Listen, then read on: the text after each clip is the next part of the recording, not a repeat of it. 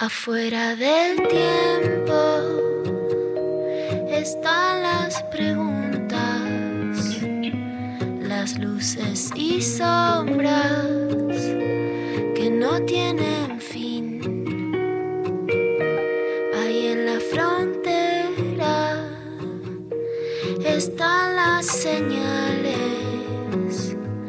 besando los bordes por donde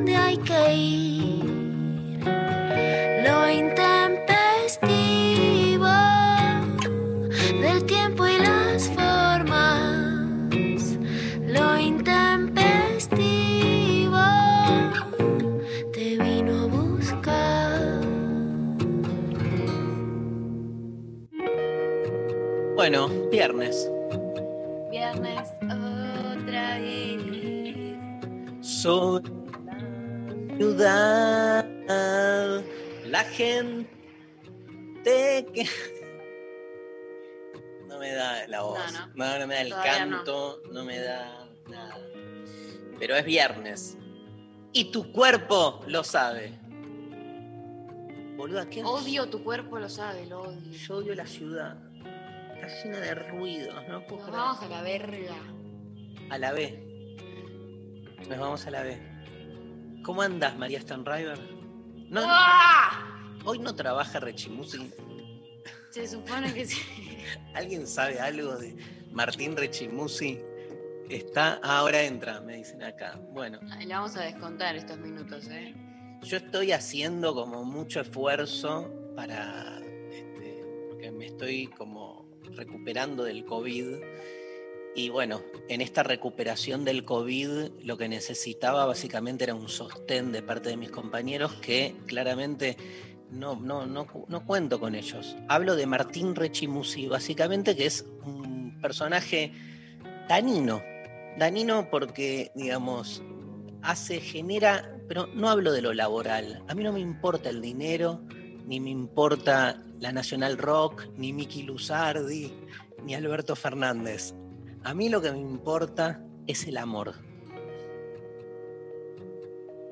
Y el amor Y el amor, es conectarse horario. no, el amor Ah. es el próximo Mirá, curso que no, voy a dar no, en el no, Conex. no, no, Un no. curso sobre el... Un curso sobre el amor. Amor para todos y todas. Este, desde el 18 de mayo vuelve Darío Stanriver, Filosofía del Amor. Invitado especial, Martín Rechimusi, en ausencia. ¿Qué tal? ¿Cómo están, chicas? Eh, primero quiero empezar con mi descargo. Quiero saber por qué se me está boicoteando una y otra vez. Eh, pido a Sophie Cornell, que se está mudando, el link. Yo siempre 10.55 acá sentado. Pasan los minutos, digo, bueno, estarán demorados. Resulta que en un mail lo habían mandado. ¿Quién manda un link de, de un, a un Zoom por mail? ¿Sabes lo que es Bien. ¿sabes- Medio mundo. ¿Sabes lo que es el amor? ¿Sabes lo que es el amor? El amor es estar a la espera del otro. Sí, Vos no estuviste Estaba la- odiado igual. El amor es estar odiado, eso es. Esa es mi definición. Esto es el próximo curso que voy a dar. Después El de. Conex. El Conex, después, o sea, termina Darío y empiezo yo. Empiezo con eh, el amor es estar odiado. Y Erika, Erika, eh, bueno, Erika lo hace títeres al lado. Hace uno con unos títeres de animales que ha comprado ella, que está con todo el tema del animalismo. Entonces, eh, bueno, interpreta, hace las voces de una jirafa. Es medio infantil, bueno, sí. Pero eh, se da de 2 a 4 de la mañana es. gran horario para España. Para España, si nosotros, o sea, si acá el peso no vale una mierda, la gente, ¿qué le vas a hablar al, al- al sudaquismo? No, no, hay que apuntar a los buenos países. Eh, España, Miami, que es de los mejores países. Escuchame una cosa, ¿qué estás en tu cuarto de, de- de cuando eras nene, boludo? Sí, Pero se notan ahí, tenés como los este, Playmobil. No. Eh, Lo que pasa es que yo vivo con el señor Lolo, que él es un niño adulto, digamos todo. Entonces él tiene muchos juguetitos por toda la casa y a mí también me viene bien porque yo estoy todo el tiempo jugando. Es como una guardería para grandes que tenemos acá. Es, ¿Son juguetes sexuales o juguetes perdidos? Ah, la- son la misma cosa. Mira, se pierden en los interiores de, de los cuerpos. También, también. Pero no, le contémosle a la gente. Ay, para, porque tenemos muchas cosas para hablar. Yo no sé, se, se me atoran, se me atoran de todo lo que hay para hablar. Porque claro, empiezo yo con un boicot de parte de Lali Rombolá que manda No. por, o sea, manda el, el link por mail. Yo no te lo voy a permitir. Porque Bueno, no me lo acá, permitas. Perdóname, pero yo estuve acá sentado 10.55 preguntando, che, y el link, y el link, y le ten- tengo que llamarla, porque todo finalmente cae en Sophie Corner, que se está sí, mudando. bueno, pero Sofía Cornell se está mudando y a mí me manda unos mensajes recién diciendo, ya le vengo llamando la atención a Martín por esto, desde el viernes pasado, no quiere laburar, se toma recreos que no corresponden. Y Ella, pero ¿quién la manda a ella? ¿Quién la manda? Sofi es de la banda, es, es de, de la primera mm, eh, etapa de la cámpora, digamos, cuando la cámpora empezó a surgir ahí por Berizo, ¿viste? Yo creo que viene de ahí, creo que es familiar del cuervo Larroque. Es la ¿A eso te hija. ref- Ah, es la hija. Ah, Ella es la hija del Cuervo Larroque. Me cierra todo. Ella es Sophie Cornell Larroque Carmel, se puso ahora, porque ella sigue, digamos, con el tema. Darío, para empezar, que no quiero, no quiero que con todas estas boberías perdamos de vista lo importante. Es hermoso para mí verte ahí, del otro lado de la pantalla, cómo estás. Bueno, después de todas las operaciones que te has hecho, estéticas, que la gente Sí. más o menos le fuimos contando. Este, se puso pómulos, se corrió el dedo índice derecho, se lo pasó al izquierdo y viceversa. Me, me me agregué el prepucio. Se agregó prepucio porque, claro, este, después de, de retirarse del judaísmo, como él dijo, yo no soy más judío, se acabó todo, se acabó la religión, eh, Dios ha muerto, dijo, porque él se siente el nuevo Nietzsche, se siente el nuevo Nietzsche, hay que decirlo. Se autopercibe. Dios ha resucitado y muerto de nuevo. Eh, entonces dijo, me voy a poner un prepucio. ¿Qué hizo él? ¿Qué hizo él en su casa? Con migas de pan este, orgánico. Con migas de pan orgánico. Y bueno, la verdad que es una porquería. Hay, digamos, una, se le necrosó. Después, bueno, yo no quiero entrar en esos detalles, pero este, bueno, es, una- es hermoso tenerte acá de nuevo. ¿Cómo estás, Dari? Y cuesta, ¿eh? Me quedó como una parte atrás. Pero un medio de presioncita te pegó. Sí, re. Me- medio así, o sea, como que el COVID en realidad, o sea, es un gran significante que le ponemos también, además, además, porque siempre, si no, estamos haciendo un programa de filosofía también. Entonces, permitámonos pensar eh, más allá de la eh, comunicación, digamos, eh, suturada y cerrada. Obviamente que el gran componente del COVID es el virus, el sanitarismo y demás. Pero además, todo lo que implica en este contexto lo pandémico pega, como vemos en las experiencias de quienes lo atraviesan, de una manera muy particular y se pueden combinar el encierro, eh, el acabose de un mundo que también viene a ser saldado, creo, con este, la pandemia, ¿no? Y ahí te pega por donde menos lo esperás. Recién acabo de hablar a las 8 de la mañana. Le mandamos un gran abrazo a nuestra amiga Sol Despeinada, que además este, no solo tuvo COVID, sino que estuvo en una situación de mierda, estuvo dormida muchos días y está como volviendo en el Hospital Fernández. Este, bueno, le mando un beso a todos los, los oyentes, pero ¿por qué traigo lo de Sol? Que la recuperamos, por suerte. Porque al toque en, en el segundo audio me dijo, eh, ¿cuándo vuelvo a laburar? Y yo, digamos, no quiero trabajar más, ¿entendés? Claro. Fíjate qué loco, o sea, este, el, el- a mí me pegó, no sé si depre o down, pero me pegó al borde, como diciendo, uy, boludo, o sea, está todo mal lo que vengo haciendo en mi vida hasta ahora, está todo mal. Que ya sabemos que no es cierto, pero cuando uno va al borde, pone en cuestión no los contenidos, sino las matrices. O sea, hay algo en las formas que está mal. Después los con- las cosas que haces están buenas, yo qué sé, la pasás bien. El tema es la estructura en la que uno está de algún modo arrojado. Este, yo es como que visualicé algo de los confines que estructuran lo que soy. Y, y me dio miedo, o peor, me dio como no me gustó, ¿entendés? Es más estético hasta te diría. Dije, no, no, o sea, entro en la última etapa de mi vida, ponele, tengo 52 años, digamos, no es por acá. Pero no, no, no tiene que ver ni siquiera, Rechi, con lo que hago, porque es más interno. O sea, lo que hago está bien, estoy contento, me, me gusta lo que hago. Pero hay un lugar donde se me movió algo y me pasan cosas, o sea, estoy como con un así retardo existencial, con una demora. Estoy demorado. Eh, y no, no, no me quiero apurar. Y digo esto porque Sol me decía, no puedo creer, me desperté y estoy ansiosa, quiero volver a laburar. Este, a cada uno le pega a partir de donde uno proviene, me parece, ¿no? Como que exacerba algo de lo que uno ya venía este, sosteniendo como conflicto. A mí me derrumbó, boludo. Yo estaba tirado en la cama, boca abajo, abrazado al colchón, y lo único que quería era que el colchón se abriera e ir directo al infierno y que me recibiera el diablo con el tridente y me clavara este, y me cortara en cuatro. Bueno, están del otro lado y están medio para Jova. Yo no sé si hoy es el mejor día para escuchar el programa. Eh, pero es hermoso, obviamente, porque la verdad que la mayoría de la gente no cuenta este, su alma. Eh, y obvio que es hermoso eh, también escuchar este, este, todo, todo, lo que fuiste atravesando. Es, y te quiero decir algo, y es este. Es una sensación corporal inédita que, como siempre nos pasa, no hacemos otra cosa que tratar de comprenderla, encajándola en síntomas consabidos, como que al toque yo dije, ah, es como una fiebre, ah, es como esto, ah, es como, es, como la verga, no es como nada, ¿entendés? Es como, eh, en ese intento de querer como entender, la perdés de algún modo. Y es realmente, eh, el otro día con María en la Futurock hicimos un programa dedicado a los extraterrestres y tiene algo de eso, es, es un alien, ¿viste? Este, eh, a, mí lo, que me encanta de los aliens es que como que te permiten salirte de vos mismo, toparte con, tus límites, no sé.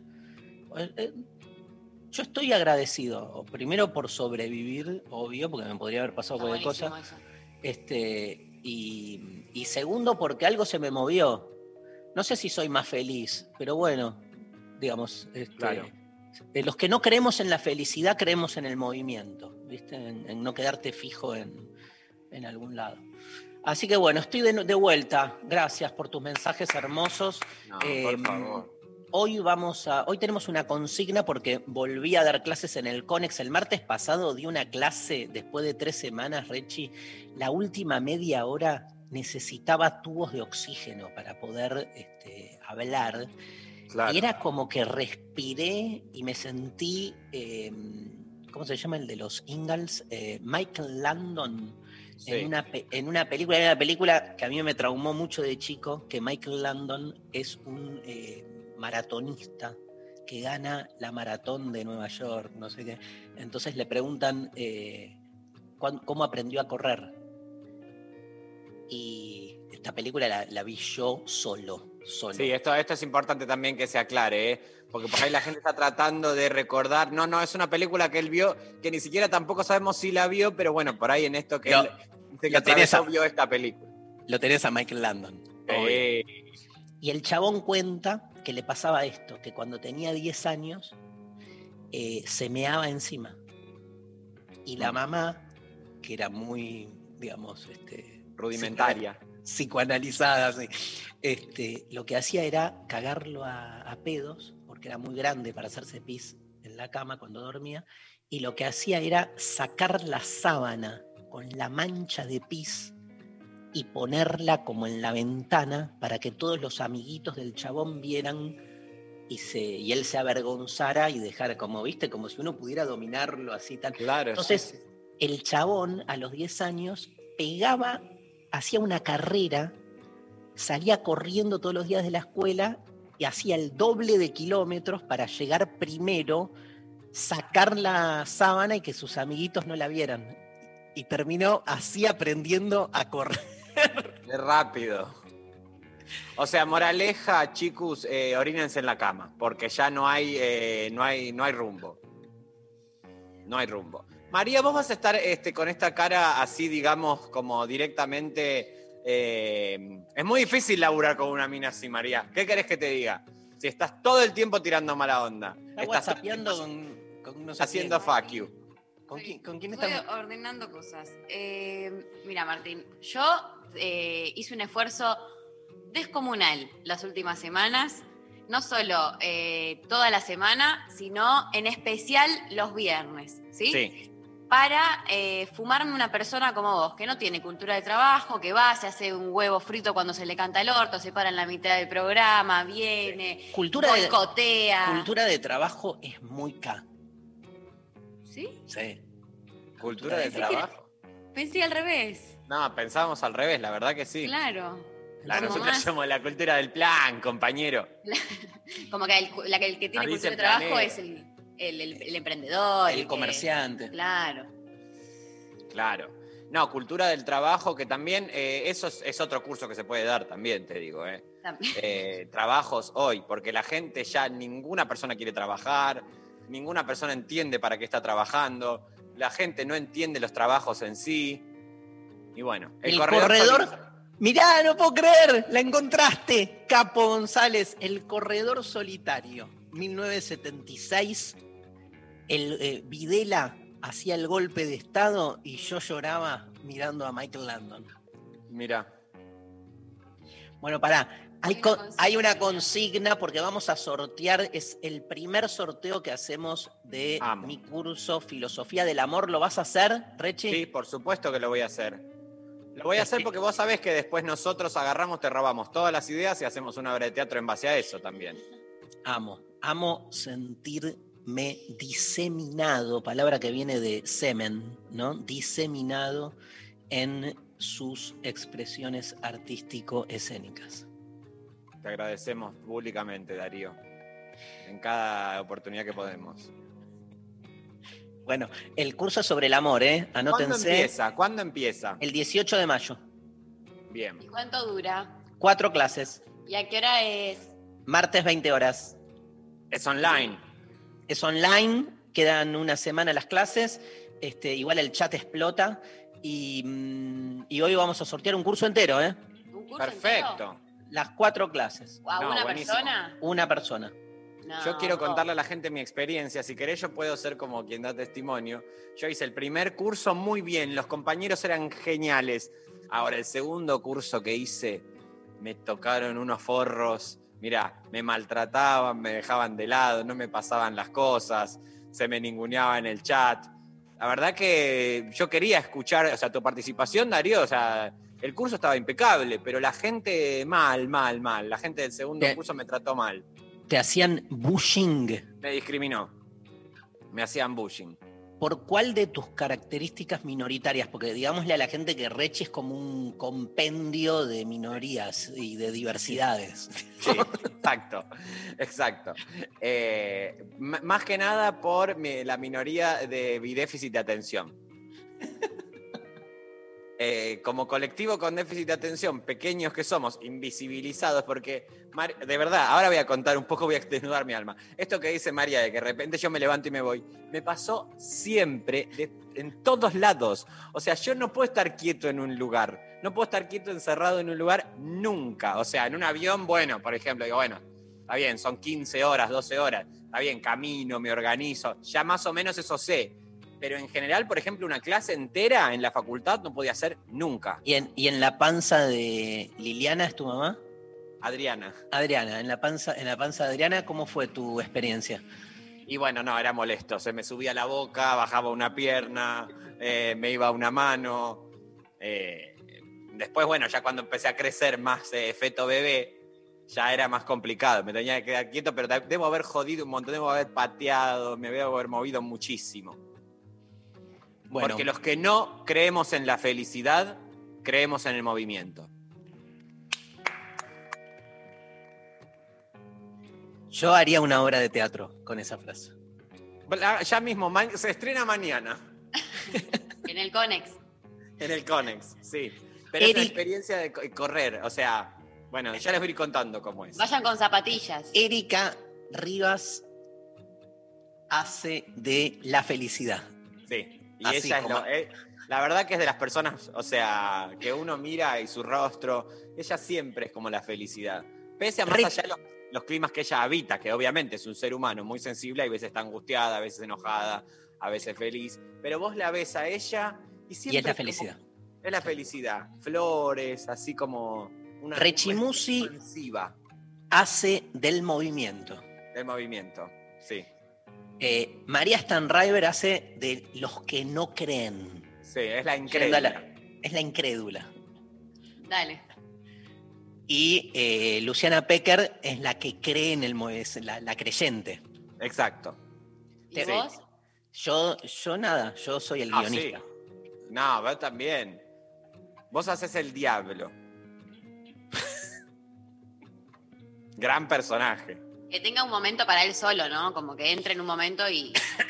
Ah, o sea, vos ya le estás negociando el contrato. Bueno, está bien. Le damos eh, un monólogo. Se le da un monólogo. De un monólogo. Escúchame. da Vos haces el neumonólogo. Vos haces el neumonólogo, venís cada tanto, nos das, nos, este, nos, nos Toso. pones poco de oxígeno, tosés. Me gusta que además es un loco, o sea, es un loco la, el set- la incrédula, la felicidad, el movimiento, el neumonólogo. O sea, es hermoso para escribir una obra de teatro con esos personajes. Re. Para mí la tenemos que hacer eh, en un buen teatro. Sí, Así no, es. basta de Conex. Noel, basta. Se acabó. O sea, Para mí es Vamos. un gran teatro el Conex, chicos. Yo no me quiero enfrentar con la gente del Conex como hacen ustedes. Yo quiero agradecer muchísimo a la gente del Conex. Este, bueno, por todo lo que estamos viviendo. Ahora, hoy habló, eh, bueno, para, vamos con lo del curso. Terminen de contar esto porque ¡La me- consigna! ¿Puedo? ¿quién habló? ¿Fernández? Sí, Ah, Sí, sí. más temprano. Ahora vamos. ¿Cristina? No, Cristina ojalá. habló. Sí. ¿Que habló Se llamó a la Cristina? plaza. Que vayamos todos a la plaza, dijo. Y las vamos dos- ahora a la plaza. ¿Qué? Que nos vamos a la plaza ahora.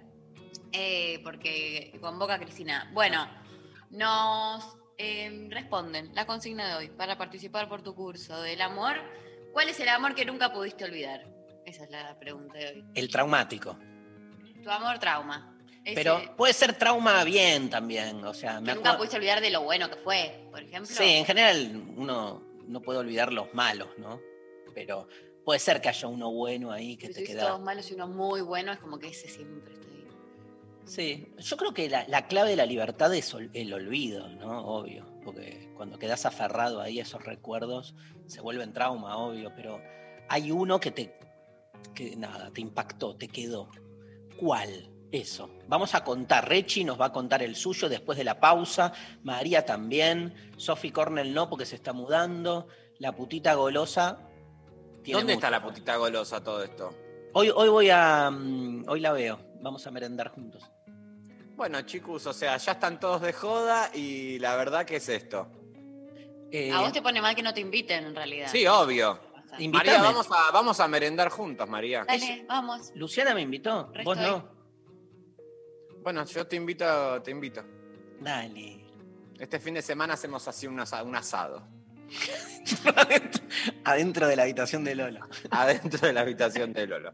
No, hay que hacer otra juntada celebrando la vida con toda la gente que, este, como hicimos eh, el año pasado, a fin de año, con Luciano Lutero, que todavía sigue arriba. Él se quedó ahí sentado. Escucha. Eh, está escuchando el programa, eh, pero está, contamos la semana pasada que no se lo pudo bajar. Él se sentó y no se movió más de ahí. Y que atiende desde ahí. Atiende desde ahí, hay pacientes, suben, le consultan, eh, se refresca un poco en la pileta. Pero bueno, no, es poco serio esta terapia que le hace la, la acuaterapia, dice que es. Eh, vamos a. mm, Vos pensate qué historia de amor vas a contar, Rechi, porque vos siempre, este, con tu máscara del humor y del absurdo, lo que ocultás es lo que te pasa de modo genuino. Sí, O sea, vos elegiste el humor y la política para escaparte de vos mismo. Entonces queremos al Rechi absolutamente epidérmico, el que cuente el dolor afectivo. Nada, eso pensalo. Mientras una canción para licuar todo esto, 11 3939 8888, nuestro número de WhatsApp. Nos responden por ahí la consigna de hoy, nos mandan audios. Y Manden responden- audios, la puta que los parió, manden audios. Manden audios, la puta que los parió. Bien ahí. Manden audios, la puta que los parió. Manden- Y manden audios, la puta que los que parió. parió. ¡Canden, puta! Por favor, manden audios diciendo gracias Darío por volver, te queremos mucho, te extrañamos, me estoy contento por lo de Sol Despeinada, otro cuenta el desamor, otro dice yo reventé los hijos contra el azulejo. Y así vamos haciendo todo un programa de audios. Eso. Audios, vamos nosotros a guionar el audio y este, tienen que mandar el audio con la mejor interpretación de nuestro guion. ¿Te gustó? Me encantó, me encantó, me encantó estas clases de actuación por radio. Bueno, puedo escuchar a Psycho Killer, Sí. David Byrne, Talking Heads. Este, nada, los quiero.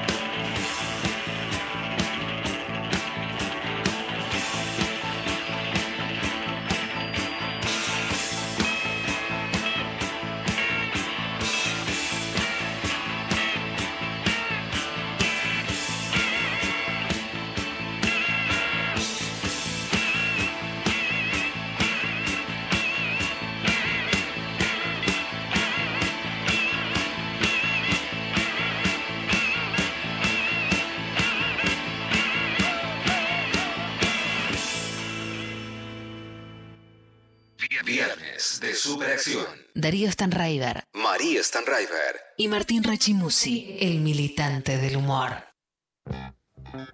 Bueno, a ver, eh, la verdad es que si vamos a tener un militante del humor, lo primero que necesito es que sea el militante. Y lo segundo que necesito es que nos haga reír. Y por ahora no estoy encontrando ninguna de las dos cosas, Martín, en vos. Problema tuyo, María. Problema tuyo y de toda la gente. Y mío. Es un problema de todos. Hay que sociabilizar los conflictos. Te extraño. Yo también. Vení, dame un beso. Dame un besito, vení. Dale, quiero- Dale, estoy- vení. Estoy solo. Estoy Bueno. sin pareja. Estoy sin pareja, así que podemos tener un. Un vínculo. Sí. Pero si María me dice mamá, nada más. ¡Me van a O sea, si- traumar! Si a vos no me decís mamá, yo no voy a tener nada con tu viejo. Y tu viejo me necesita más que nunca, María. Pero o sea, ¿por qué ya ma- empiezo siendo madrastra tóxica, me gusta. ¿Por qué María, mamá? María, si vos realmente querés a tu... María, escúchame. Todo esto lo hago apretándote fuerte del brazo. Ay, no. María, la, escúchame. la- la repetición del nombre es bien de María, María. María. María, María, Eh, escúchame mi una mamá cosa. escribe, está escribiendo mi mamá y me dice, no, yo soy tu mamá. O sea, ah, bueno, entonces que se, que se apersone. Porque la verdad que cuando vos estuviste enferma, cuando vos cumpliste tus cinco años, Darío y yo nos disfrazamos de Barney para ir a arruinarte. ¿Y de, de qué era? ¿De jirafa? ¿De qué era que nos disfrazamos? De mono, de mono, mono y Canguro. y canguro. Mono Igual, y canguro. Te quiero decir que Luciana, la mamá de María, este, nada. Baker. No, Luciana no, es- no es Pecker. Es este, Pecker, es Pecker. Este me, me escribió, me trajo remedios. Se reportó, ¿eh? Así que bueno. eh, 20 vayan nuestro años, respeto. ve- 20 años después de separarnos este, y que mantenemos una gran relación. Nada, una amorosa, le mando un gran beso que está escuchando. Pero yo, a mí también, o sea, a mí me dicen mamá finalmente, o sea, esto es lo que yo quiero saber si se Como resuelve. quieras. ¿Cómo te autopercibís, boludo? ¿Como mamá? No, yo papá? soy la mamá de María, yo me presento en todos lados como la mamá de María. O sea, sos varón, pero te Todo autopercibís igual, además. Todo igual, pero sos mamá de mami, María. ¿Qué? Mami, ma, ma, ma, ¿Qué querés, mamá, nena? Ay, ma, Dios, qué pesada esta piba, qué pesada que es. Mami, mami, mami. Mami, mami, mami. Ma, ¿me comprás? El, com- ¿Me comprás, ma? el compañero Eras, eras una nena muy caprichosa, María, eso te lo tenemos que decir. Con tu papá estábamos muy preocupados, insoportable. Muy consentida, muy consentida. Y bueno, no es mi culpa eso tampoco. Ah, ¿no? ¿De quién no es? es mi culpa, no es mi culpa. Y es de las personas que me consienten, ¿no? De una pobre Eso es infante. posición de hijo siempre, siempre posición de hijo. Hacen lo que pueden, con vos que estás rompiendo las pelotas constantemente. Un día me pegó un cachetazo. Es verdad. ¿Cómo? Te, te voy a ¿A con- los te voy a- cinco? te voy a contar una historia. Cin- cinco años, recién separados, yo de, de la mamá de María, me voy con María a Miramar a un camping de vacaciones. No, bien pegado el cachetazo, María. Camping El Durazno, este, en las afueras de Miramar. Eh, ya, ya no era recién separado, habían pasado dos años. Y María era como que em- empezaba a ser María, ¿no? Entonces se había, había empezaba a jugar a los, a los fichines. Adentro del camping habían dos este, máquinas de mierda de esas y, y había un chico que tenía, ponele, 10 años y María tenía 6 y María se ponía con él a jugar y el chico le decía, la mandaba a María a buscar plata y entonces yo le daba plata a María para que María le compre fichines al chico. Ah, no, no, no, no. Y así todos mis vínculos a partir de ahí. Claro, María, ya un vivido, vivido, pequeños vividores. Tremendo. Bueno, en un momento, No tiene nada que ver eso. no tiene nada que ver, pero me acordé. No, pero era lindo también eh, humillarte, Obvio, María. O sea, es como prácticamente lo mismo de la sábana orinada, o sea, es lo mismo. La estoy llevando en UPA al. A en UPA, obvio. Cinco o seis años la estoy llevando en UPA al micro ya para volvernos. Y yo, viste, hago como mis típicos, típicos comentarios escépticos nihilistas, tipo, "Uy, no me banco nada. Este. Ojalá. Hago un No comentario. No me importa nada. Y María me pega, yo la tenía a UPA, me pega un cachetazo, con lo cual yo no me puedo ni defender porque la tengo a UPA. Porque, porque soy una nena y soy Porque es una hija, no nena. También por esa variable. Porque si no le bajé, le metía un trompadón. Decí que la tenía UPA porque si no le metía una trompada que la estampaba contra la pared. Y me No, dice, y me dice, ¿y yo? El cachetazo dijo, vino con, ¿y yo? ¿Cómo que no te importa nada? ¿Y yo? Ay. Qué hermoso. O sea, me- ahora me conmoviste, María. ¿Viste, boludo? O ¿Ves que sea, a- a- atrás de todo hay una niñita tierna pidiendo afecto? Que totalmente. esto se relaciona un poco con lo que hablábamos to- con, este, con anterioridad, que tiene que ver con todas las, mar- las máscaras, y marcas iba a decir, no sé por qué, pero todas las máscaras, y marcas, y marcas, que nos ponemos encima para ocultar. Igual también hay que deconstruir, creo, un poco esto de lo que verdaderamente nos pasa. Porque también hay un discurso consensuado de un tipo de sentimiento, de un tipo de sensaciones eh, asociadas a ciertas vivencias que suponemos que están mucho más jerarquizadas que todas las otras máscaras que nos ponemos encima. ¿Por qué es más verdadero lo que yo quiero ocultar, que es esa sensibilidad, que la máscara en sí? También esa es otra pregunta para hacerse. Porque también uno, primer día de psicoanálisis, empieza diciendo, bueno, suponiendo que hay una, un verdadero uno que uno en algún momento va a descubrir. Y después con los años te das cuenta que eso no existe. No hay un verdadero uno, una verdadera unidad, una esencia que se mantenga inmutable y que en algún momento vas a llegar a eso. Ese Es precepto... una, es una religión la- el esencialismo. Creer que hay una esencia inmutable es como creer en Dios, en un Dios interior, digamos. Mm. Eh, eh, es la misma lógica, ordena, pero este, le- le estás otorgando una credibilidad que no, que es infundamentada, ¿no? Este, del mismo modo que Dios te ordena el cosmos afuera, el alma, el yo, la unidad del yo, esto que vos muy bien explicás, te ordena en la realidad interior, ¿no? Pensar que no somos una juxtaposición fragmentaria de facetas en conflicto, sino que hay algo sustantivo que nos define. Huir de eso, boludo. Huir, porque eh, eh, eh, es, esa esencia te la imponen. Básicamente por eso hay que huir, digo, porque no es que si uno la eligiera más o menos, ¿no? La, la- artesanalmente la fuéramos como esculpiendo, vaya y pase, pero ni eso. Escúchame, eh, ¿de qué querías hablar? ¿qué- Viste que estabas como muy, no, en el primer bloque, Atora- atorado a, a de, cosas. de cosas para charlar. Alberto. ¿Hay Ah, algún- no, no, de, no, de esto, de que vos este, has- eh, volviste a la vida, de cómo volvés. Está bien, pero algún tema más, digo, es, es tu programa también, si querés, este. Que, eh, bueno, que saca un tema si quieren. No, no, yo, yo iría con lo del amor y eso, pero Ah, salvo bueno. que. No, Este- está bien, vamos con lo del amor, pero. Vamos con lo, con lo del amor, salvo que vos quieras hablar de, de alguna No, otra yo no cosa. quiero hablar más, porque la verdad que acá lo que yo digo les entra por un oído y les sale por el otro. Yo me estoy dando cuenta de esto. Y bien pegada esa cachetada, María. Yo quiero ¿Viste? agradecerte porque pasa eso inadvertido, pero lo que hiciste, excelente. Estuvo Porque esa paja adolescente de él diciendo no me importa nada, qué sé yo, se acaba en el momento que tenés un hijo. Exacto. Ahí tenés. fue una metáfora, boludo. También podrías haber hecho ese comentario para adentro, porque qué necesidad de ir Claro. poetizando ahí en la vida, hablándole a la Fue nada. una metáfora. Y ella además también enojada por todo lo que le pasó en ese camping. De que ya cinco años. Una tortura. Un chabón cae en manos de un vividor que la manda a buscar plata. Un hijo es una metáfora. Respecto. Totalmente. Martín, Lo que tenía, perdón, para decir respecto de los camping, que quedó trunco, es un poco lo que me conflictúa. Es algo que hablamos habitualmente con una pregunta que nos recorre mucho con la señora Lucrecia Martel, que es esta cuestión de la naturaleza, ¿no? La imagen de la naturaleza. Ir al camping para estar en contacto con la naturaleza.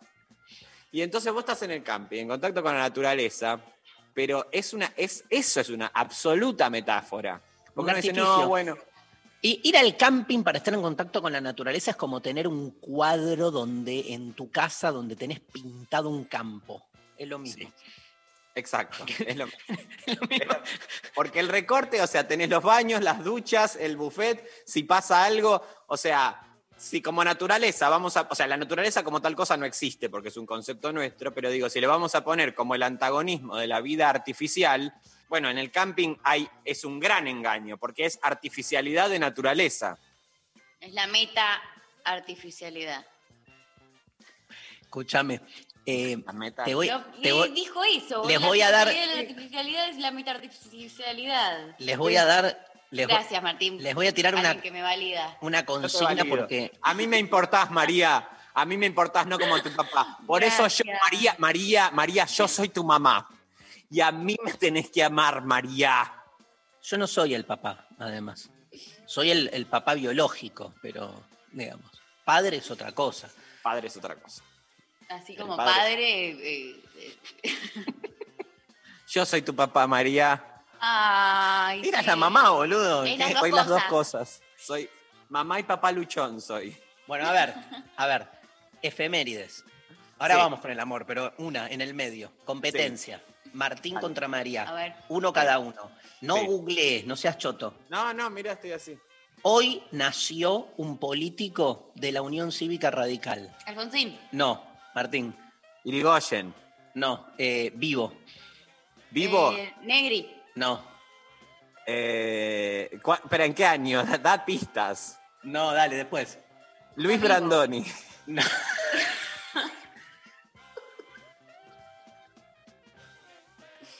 Para eh, una pista. Nito Artaza, Nito No hay Artaza. tantos. Nació en 1955, boludo. ¿Qué O le sea, hoy tiene 45, 66 años cumple hoy. Tiren Eh, un par más y les doy más pistas. Chacho Álvarez, que era del Frepaso, pero un poco radical era. No es radical. Dale, no conocen, boludo. No con nadie, ni ellos se conocen. Es, es pará, pregunta. Es del interior. Bien. Eh, es- Cornejo. Es, a, la, a, No. la, a la cambiemos. Sí. ¿Esa la cambiemos? Sí. Sáenz. No. No conozco más. Eh, Sigue, Martín. Hubo un acontecimiento famoso en los últimos Se acabó a palos con alguien. 10 años, 15 años, que lo pone como un hito del que él fue clave con un voto clave. ¡Cobos! ¡Sí! Pero esa es una cagada. O sea, no digamos dirigente radical. Por favor. No. Yo creo que hay que. Nos debemos un, un análisis serio. Posta, ¿eh? Digo, más allá de todos los análisis son serios, no, no, no, no los discrimino, pero digo, para mí falta una nueva capa de lectura de lo que Sobre fue. su voto no es positivo. Sí. Y sobre la alianza, ¿no? Que hubo en su momento, porque no, no, cuando Cobos es vicepresidente de Cristina, cosa que todos nos olvidamos, porque viste que está, está borrado también. Sí. Ahí hubo, hubo un proceso que, bueno, digamos, algo pasó, ¿no? Se, se- se- se desplazó, algo se quebró. eh, eso, nada. Sí, bueno, es una de las, eh, de, de las cuestiones de las que Néstor se arrepiente, ¿no? Eh, Cristi- narrado por Cristina, en realidad. Eh, y en ese momento, ¿Se arrepiente que de, de haberlo puesto a Cobos, Sí. dice? sí, Ah. de hecho Cristina no quería y le insiste para que este, la fórmula y después a él le, este, le cae como un fuerte pesar, obviamente, cuando eh, Cobos vota, vota en contra. Eh, obviamente siempre, creo que seguramente ya lo hemos hablado en alguna oportunidad, pero cómo estructura no su voto.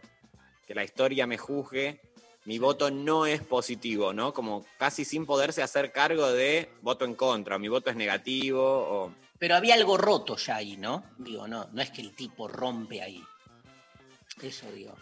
Sí, había algo roto en esa, en esa instancia, pero En vos cuando planteas esa- ese revisionismo, digamos, que es, por ejemplo, la, la tensión con Claro. este, las patronales agropecuarias, No, no, no, con al, al interior de eh, la alianza política, digo, porque eh, algo se quiebra en esa búsqueda de la transversalidad que postula Néstor en su momento y muchos sectores, digamos, porque una cosa, ponele, cuando vos ves al otro radicalismo, el de Leandro Santoro, el de Moro, digamos, este, te lo tiro como un problema, ¿eh? no, no me queda claro. Sí, sí.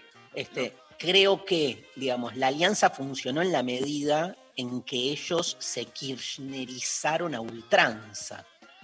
En cambio, la idea de alianza es la idea de un encuentro con un diferente que en algún punto sostiene una diferencia y va junto en pos de algo. Hmm. Este, que al interior del peronismo es más fácil. Las diferencias con el masismo son clarísimas y sin embargo se sostiene una alianza ahí, ¿viste? Pero con alguien por fuera del peronismo, al- algo, algo estuvo como o mal craneado o alguien ahí no, no, no terminó realizando. Bueno, pero eh, el PRO también fue un, Cambiemos fue un gobierno de alianza y hizo lo mismo, digamos, con, o sea, solamente admitió en su seno a quienes radicalizaron sus posiciones del radicalismo.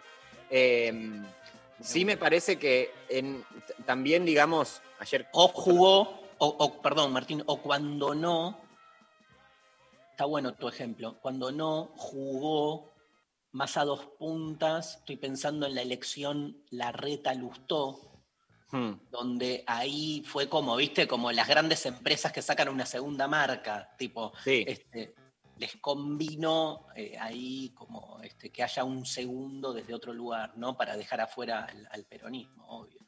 Sí, sucede que esas tensiones son las que también hacen el movimiento, ¿no? Porque digo, co- ¿qué pasa con este Larreta en esta semana, por ejemplo, eh, sosteniendo que va a acatar todas las disposiciones cuando veíamos hace dos semanas a un Larreta que parecía este, lanzarse eh, con proyección a, este, presidencial, ¿no? Diciendo, bueno, yo voy a empezar, yo la, jugada que leí ahí era, de alguna manera, eh, voy a empezar a expresar todo el descontento con lo que está pasando, ¿no? Porque además de las cuestiones políticas, lo que pasa, creo, eh, en, en términos generales, eh, en el mundo, diría, es que esto es bastante difícil porque es una guerra o un, este, una catástrofe sin enemigo visible.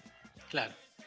Entonces, el- la búsqueda, me parece, de la reta era en estos días, de alguna manera, este, expresar, digamos, el descontento de este presente, ¿no? Como.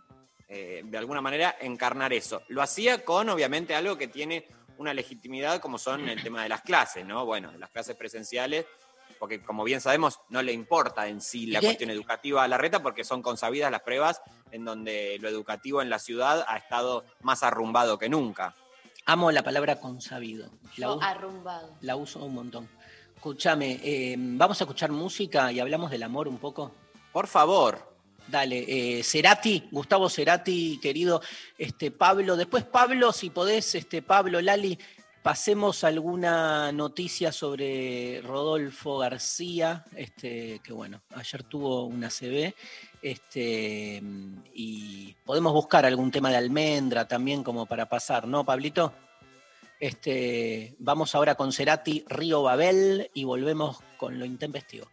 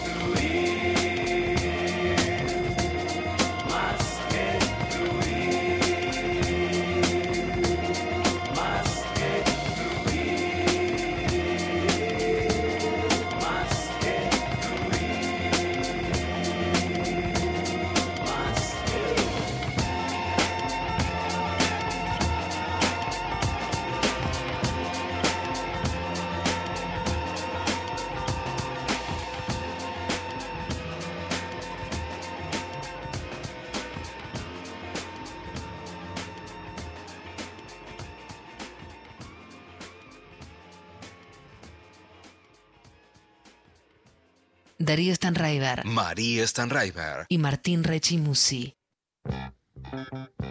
Bueno, eh, escuchamos el primer audio, a ver qué nos cuenta la gente. Amores que no podemos olvidar. Sí, pueblo peronista, estamos festejando el regreso de él, del más, del único, ¿quién sino? El filósofo angustiado Darío Stanraiver. Él hizo angustia en el colchón, porque él se angustia así, no como nosotros, la manga de boludos, que lo único que pensamos es en no perder el gusto y el olfato para poder seguir comiendo y chupando. Vamos todavía en ese trencito de la felicidad. Eh, sigo angustiado, ¿eh? Te agradezco No, el mensaje. Sos una Bueno, Es un homenaje que te hizo, hizo todo un happening, un, toda una... Pero me parece, me parece que, digamos, la mejor manera de celebrar y de agradecer es seguir angustiado. Me parece Yo, muy bien. Desde esto, Yo le aplaudo. ¿eh? dale. Casi ganaste, Casi. casi. Vamos a un segundo audio. Gracias. Hola, eh, buen día, hermosa. gente de lo intempestivo. Darío, cómo extrañaba escuchar tu voz, cómo extrañaba escucharte. Realmente feliz, feliz de que estés bien y que estés de nuevo ahí en el programa. Eh, María, Luciana, Rechi, unos genios totales. Son lo más, lo más, lo más. Y bueno, mi amor imposible sos vos, Darío. Te lo tengo que decir. Como sea, como sea, te amo. Te amo hasta el infinito y más allá. Y bueno, si estás solo, bueno, nada, acá estoy, ¿eh? Bueno, Bueno, chicos, eh, la verdad que son unos genios, unos genios. Un beso enorme para todos. no, che, che, che, che, che, esto ya se fue a la mierda. Voy con el COVID. No, no, o sea, la verdad que, que ya empiecen, o sea, me parece que es muy fuerte, o sea, yo como la mamá de María eh, que soy, me parece que no se me respeta nada esta figura. Si esta mujer llama, ella se... una terraja es, la verdad. Ofreciéndose Eh. así, y yo, ¿qué? Yo elijo estar solo.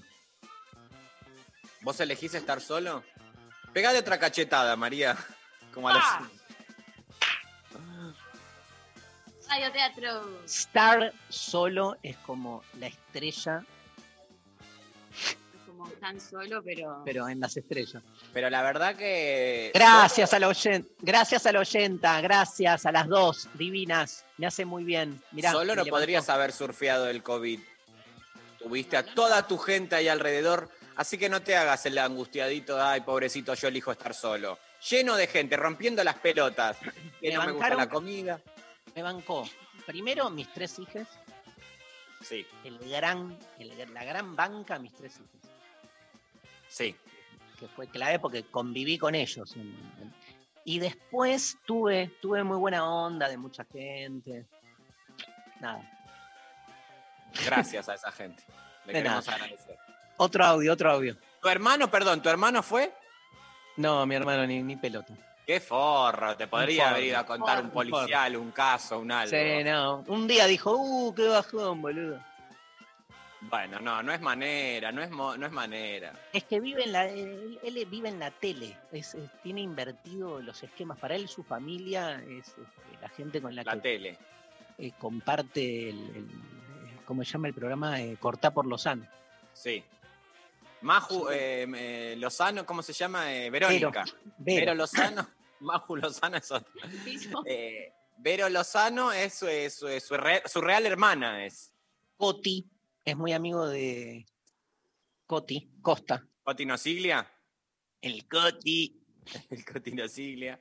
del doctor Tartaglione. Mira, la verdad que te podría haber curado el doctor Tartaglione. Es un buen nombre para doctor, ¿eh? El doctor Tartaglione no se encuentra disponible. Por acá, doctor Tartaglione, venga. Otro audio, otro audio. Hola, intempestivos. Eh, estoy muy contenta de volver a escuchar a Dari, se le extrañaba mucho, mucho. Y amo los viernes con Rechi. Lo adoro con todo mi ser, Rechi, sos lo Yo más. también. Eh, Te amo. Yo ya manifesté por varias redes que quiero ser tu amiga, pero vos no me das bola. Eh, Bueno, no, me- no vi el nada. mensaje. Ahora te lo digo acá. Los quiero. Les quiero a los tres. Besitos. Gracias, Nadie- na-. Nadie cumple la consigna, ¿viste? Yo que soy docente, o sea, No, bueno, pero Amo los se los confundió a los oyentes, porque Martina también pidió un montón de audios que digan, Dari, te quiero, Ah. Dari, qué bueno escucharte, hicieron todo un guion, y ahora no te- se pueden quejar que sea confuso, ¿ok? Y por Muy otro bien, lado- María. Por otro Pegame lado, una cachetada, María. Pegame una cachetada. sea más fuerte. violencia en los medios. Más fuerte. ¡Ah! ¿Te gustó? Eh, Por ¿Por, otro qué no le das una oportunidad a la amistad de este oyente, pobre también? No, Sos obvio garca. que- Garca. Muchas Garca. oportunidades. Garca. Lo que pasa es que hay muchas veces que la gente me escribe, muchas, o sea, me llegan muchos mensajes, por suerte, de con mucho afecto, y se, eh, no me entran todos, porque tenés muchas solicitudes filtradas en el método Instagram, por. Mentiroso, mentiroso, porque yo he mandado mensajes al WhatsApp personal de Rechimusi y se me ha dejado sin leer en repetidas ocasiones. ¿Cuándo, nena? Calmate un poquito con lo que vas a decir. A ver, ya mismo, va, ya voy a denunciar, ya denuncio. Llame. Espera, te voy a escrachar, Martín. Decile a, a Lolo, alguien que te, que te haga de community manager. Tenés razón, María. Yo te quiero pedir mil disculpas porque tengo un mensaje. No, no, Un lo que pasa es Los no. últimos tres no lo respondiste. Yo sigo igual, porque ya fue. Me doy ¿La, tenés agendada? ¿La tenés agendada, boludo? A ver. ¿Qué dice? No sé. María SZ, bueno. Bien, ¿Qué? bien, bien. Está bien. La primera Y los últimos dos mensajes, como verás, yo te estoy diciendo gracias corazón, te mando un corazoncito y después el viernes 9 de abril a las 9.30 de la mañana se me da esta noticia en mayúscula, como verán, que dice murió Felipe, pobre reina. Ese día, yo le quiero contar a la gente que vos, bueno, Darío, falleció eh, Felipe. Hablamos este día, hablamos. Hablamos ese día, bueno. Sí, sí. Ese día el celular me explotó de gente diciendo, o sea, yo me despierto y eh, tengo 1500 WhatsApp diciendo mis condolencias. Lo lamento mucho. Dije, ¿qué pasó? No, Dios mío, ¿qué pasó? ¿Qué pasó? ¿Quién se Me contra mega asusté. O sea, porque no llegué a, o sea, abrís el WhatsApp y ves todas las notificaciones de lo lamento mucho, te acompaño en sentimiento, qué sé yo, digo, ¿qué pasó? O sea, me asusté de verdad. Y ahí hasta medio dormido, hasta que entendí que había muerto el rey.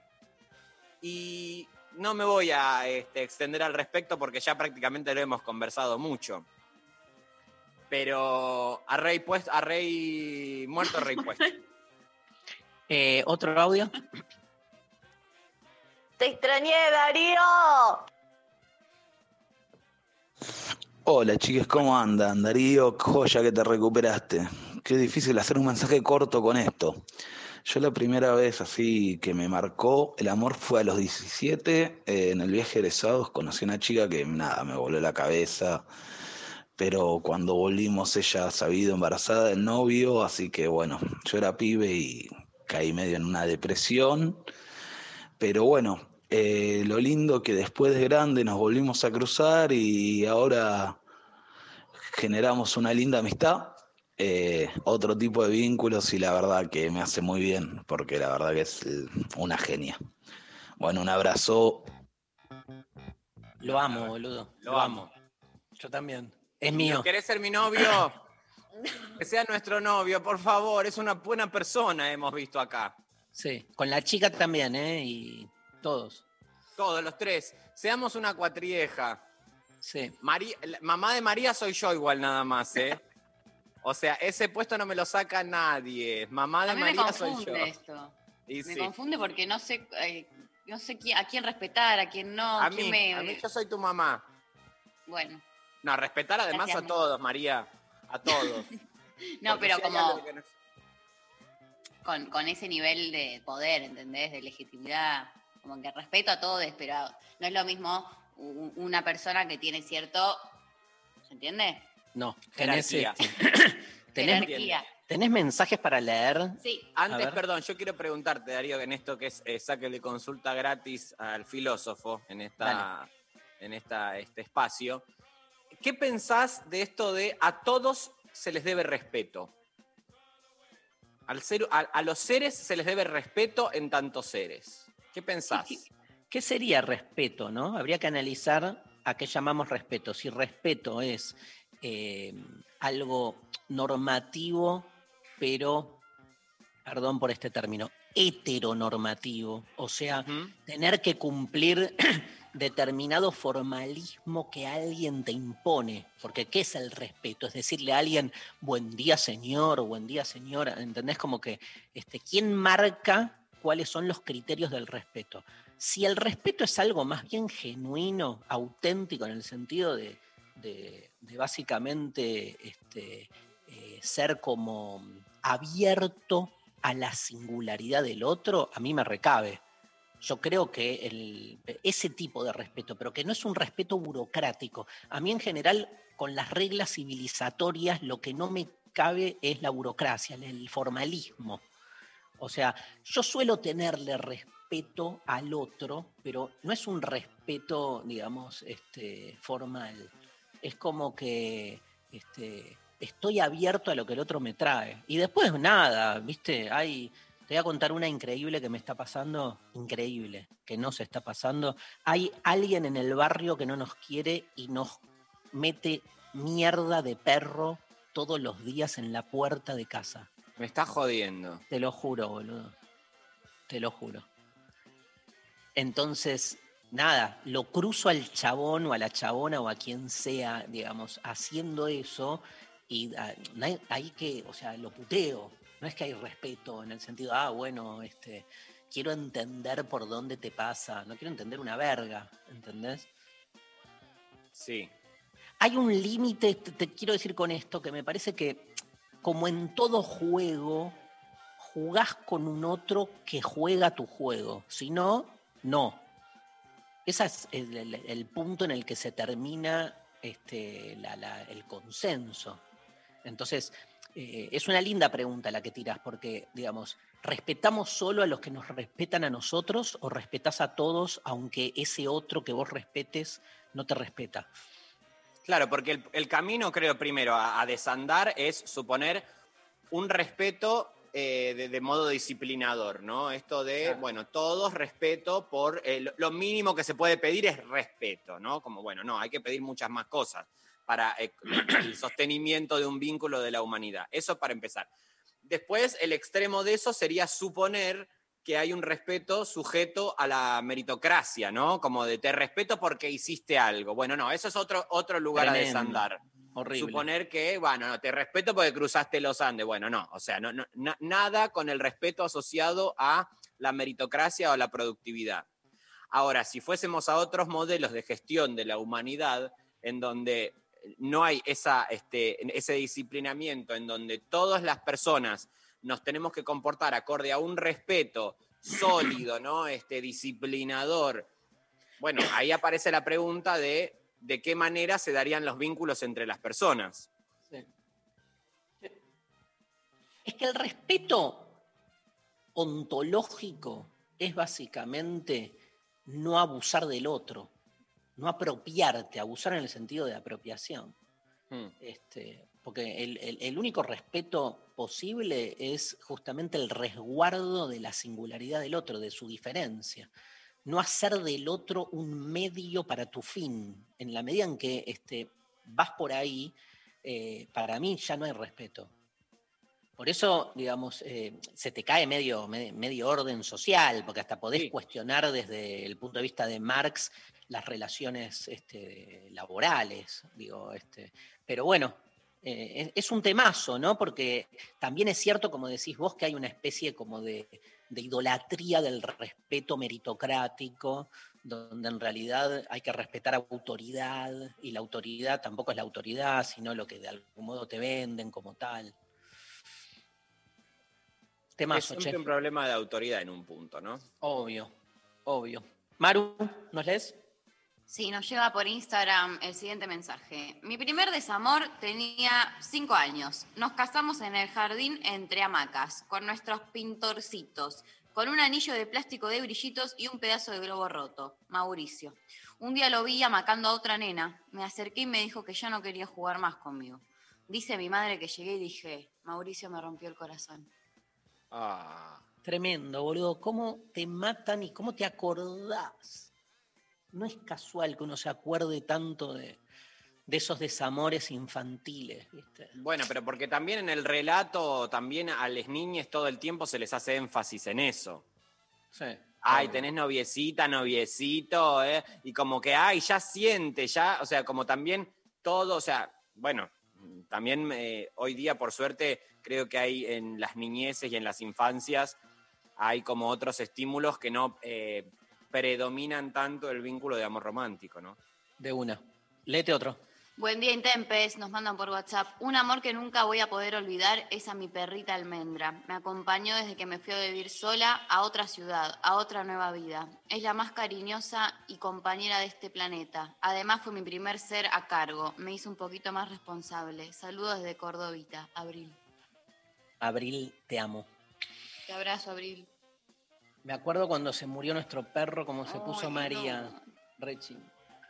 Y sí, Qué ¿qué edad tenía? 12. No, ¿quién? ¿Yo? Qui- 14, tenía 15 años. Tercer año estaba.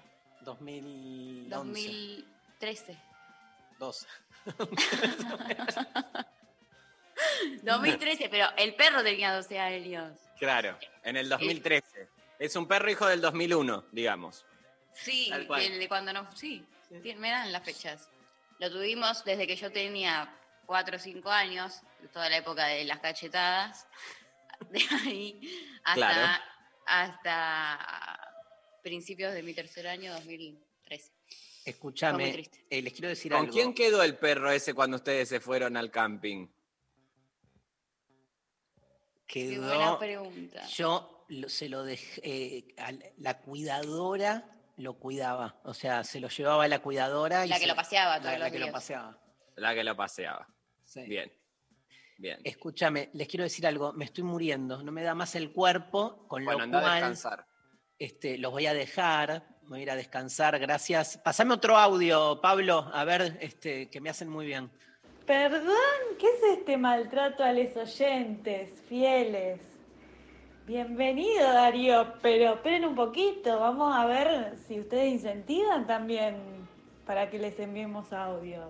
A ver, consigna. No, no, toxiquísima ella. No, la quiero, la quiero. Me parece que la irreverencia es una virtud. Hagan lío, dijo el Papa. Hagan Ah, lío. Y pero el Papa te dice hagan lío. Por favor, el Papa. Pasame otro audio, Pablo. Hola Intempes, ¿cómo están? Buen día, hola Dari, qué placer escucharte. El amor que me quedó eh, marcado eh, como una cicatriz fue un amor inconcluso, un amor que no fue, o al menos lo fue en mi persona, en mi cuerpo. Nunca lo hice saber. Fue un amor hacia una compañera de la facultad en ese momento yo me encontraba con mi expareja y, y nunca lo pude expresar. Quedó guardado en mi cuerpo como si lo hubiese vivido y, fue un amor hermoso. Les mando un abrazo gigante, gigante, gigante. Dari, eh, te amo profundamente, me alegro escucharte en vivo. Cuídense mucho, Facundo Despeleta. No, yo eh, lo amo. Yo también, boludo, porque para mí, Rechi, esos son los verdaderos amores. Porque aparte él dice, alguien a quien amé y, y lo vive como si hubiese vivido el amor. Es más, te digo, si lo hubiese vivido el amor no hubiese sido tan lindo, porque seguramente ese, Claro. es- esa compañera o compañero de la facultad hubiese sido nada, ¿viste? Se tiraba Y pedos. Vos fijate la calma con la que él. Sí, no, no, su hermoso. mensaje nos llevó a todos a un territorio como de calma, ¿no? Yo ahora me siento un poco reconfortado. Me gusta la gente que te hace, que solamente con cómo te habla o cómo está pensando, te pone en una tesitura. Igual te digo, me encanta posta esto de los amores que nunca terminan de plasmarse, ¿no? Y, y fíjate que eligió eso, no eligió una historia, eligió lo imposible. Para mí es por donde se juega la verdad del amor. Bueno, los dejo solos con, con una canción. Dale. Este, te quiero, Rechi. Estuvo hermoso. Gracias, Vichy. Escúchame, nosotros igual vos te vas ahora a descansar, pero con María vamos a seguir este programa hasta la una. Y le queremos decir a la gente que ahora viene un programa, pero que vamos a hacer un- lo que se llama un de- el desconche. Lo que se llama el desconche. Me parece No muy te bien. podemos contar eh, mucho, Dari. Vos andá a descansar, pero yo pedí unas birras, pedí. Este, ahora te van a llegar por delivery, pedí show de odaliscas. Bueno, no, no sabes lo que va a hacer esta última media hora Dale. con Yo toda, me- ¿eh? Yo me voy a ver el noticiero de América 24. Dale, dale. Eh, Pablo, querido, un abrazo. Lali, este, nos vamos a la pausa. Bueno, habíamos hablado de Rodolfo García, el histórico músico este, del rock argentino, cofundador del grupo Almendra, sufrió este miércoles un accidente cerebrovascular y pese a que fue intervenido quirúrgicamente, presenta un estado terminal irreversible. Un horror.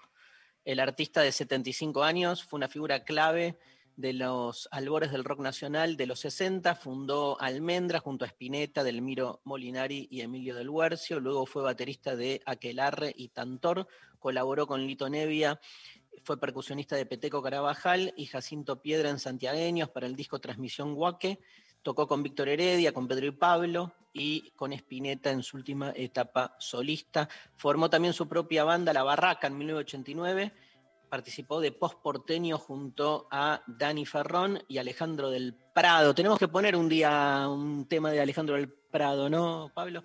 Y de Jaguar, también con Ferrón, además con Lito Epumer y Julián Gangsberg. Este, bueno, vamos a escuchar tal vez mi tema favorito de Almendra, hablando de la amistad, tema de Pototo. Los quiero mucho, los veo el martes. Bye. Besote. Para saber cómo es la soledad, has de ver que a tu lado no está, que nunca a ti te dejaba pensar soledad es un amigo que no está, es su palabra que no ha de llegar igual. Y es que sus sueños son luces en torno a ti. Tú te das cuenta que él ya nunca debe morir. nunca de morir al observar cómo muere la flor. Tú verás que también muere la paz. Es que esa paz revivirá en su voz. La flor te la dará para plantarla igual. La soledad es un amigo que no está. Es su palabra que no ha de llegar igual.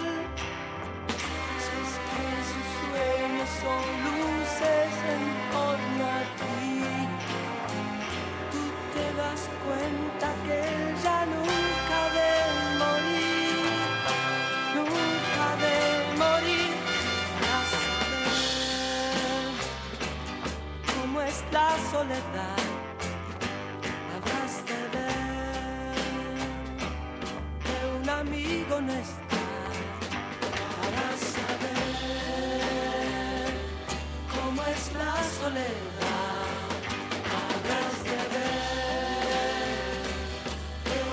Amigo no.